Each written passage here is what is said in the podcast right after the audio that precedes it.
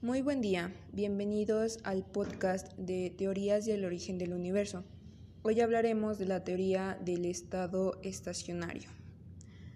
Mi nombre es Sandra Vanessa Martínez Gutiérrez. En este capítulo les vengo a hablar de una gran teoría llamada la teoría del estado estacionario, en donde hablaremos en qué consiste, los personajes que influyeron y los puntos importantes.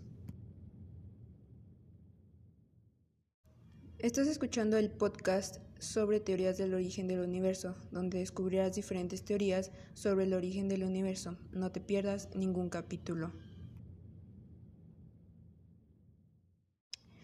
¿En qué consiste? Se conoce como teoría del estado estacionario, teoría del universo estacionario o modelo del universo estacionario, a una teoría sobre el origen del universo propuesta a mediados del siglo XX por el físico y astrónomo británico James Jeans. El precepto fundamental de esta teoría es que la disminución de la densidad que el universo experimenta en su constante expansión se complementa con la creación constante de nueva materia a un ritmo casi impredecible. Esto quiere decir que el universo presenta propiedades generales constantes, invariables en tiempo y espacio, por lo que su origen tiende al infinito en el pasado, con un ritmo de expansión exponencial, es decir, que esta teoría sostiene que el universo nunca tuvo una imagen, sino que siempre fue como lo es hoy. Esta formulación surge a partir de llamado principio cosmológico perfecto, sostiene que, dada una escala lo suficientemente grande, el universo presenta siempre las mismas propiedades sin importar desde qué punto o qué posición específica observemos. Y también a partir de que la aplicación de la teoría de la relatividad general de Einstein. Estás escuchando el podcast sobre teorías del origen del universo, donde descubrirás diferentes teorías sobre el origen del universo. No te pierdas ningún capítulo.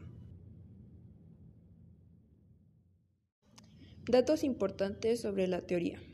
Aunque el modelo tuvo un gran número de seguidores en la década de los 50 y 60, su popularidad disminuyó notablemente a finales de los 60 con el descubrimiento de la radiación de fondo de microondas y se considera desde entonces como cosmología alternativa. Los problemas con esta teoría comenzaron a surgir a finales de los años de la década de 1960, cuando las evidencias observables empezaron a mostrar que, de hecho, el universo estaba cambiando. Se encontraron que Casares solo a grandes distancias, no en las galaxias más cercanas.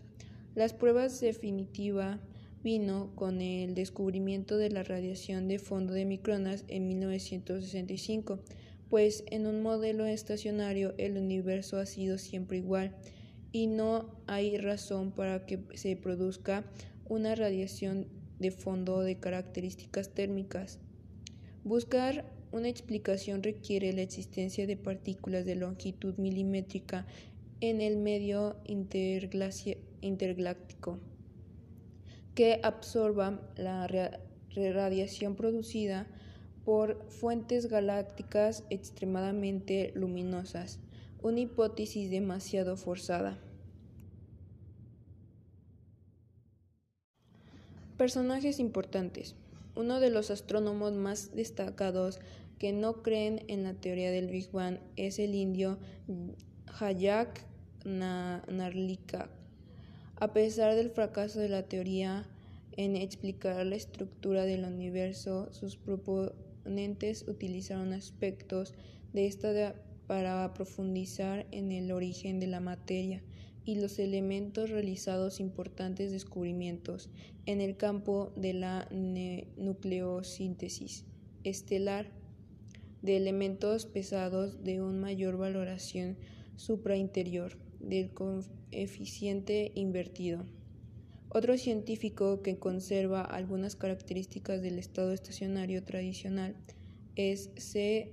Jonan Masrelis 1999 con su expansión cósmica en escala.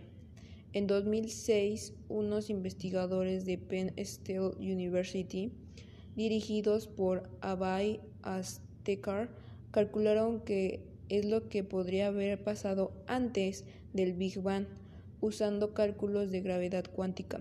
Según estos autores, la relatividad general puede usarse hasta poco después del Big Bang, pero se puede hacer unas modificaciones cuánticas de las ecuaciones de Einstein de esta teoría y usarlas para desarrollar un modelo que traza una ruta hasta un universo similar al nuestro antes del Big Bang.